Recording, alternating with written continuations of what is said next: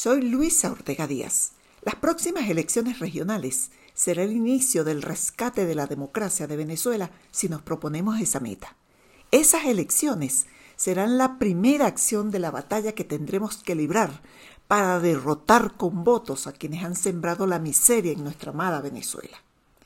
Con este primer evento no sacaremos a Maduro del poder, es verdad, pero nos servirá para acumular fuerzas, para medir nuestras capacidades, saber cuántas personas y con qué maquinaria contamos para seguir sumando voluntades, organizándonos y movilizándonos a fin de ir a futuros procesos electorales como el revocatorio y las presidenciales con la seguridad que se requiere para salir victoriosos.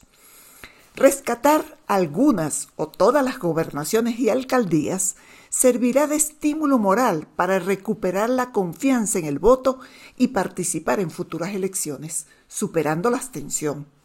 Nos dará fuerza y será una poderosa tribuna en manos de demócratas y no un espacio que la autocracia utilizará para perseguir y atropellar a los ciudadanos.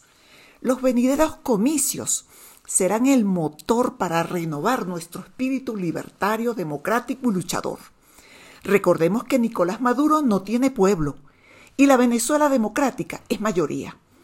Para capitalizar esa ventaja debemos sumar nuestras fuerzas y movilizarnos unidos por un propósito común, convertir la mayoría descontenta en una mayoría electoral tan contundente que haga imposible cualquier intento por manipular o esconder la avalancha de votos que derrotará a los candidatos del madurismo.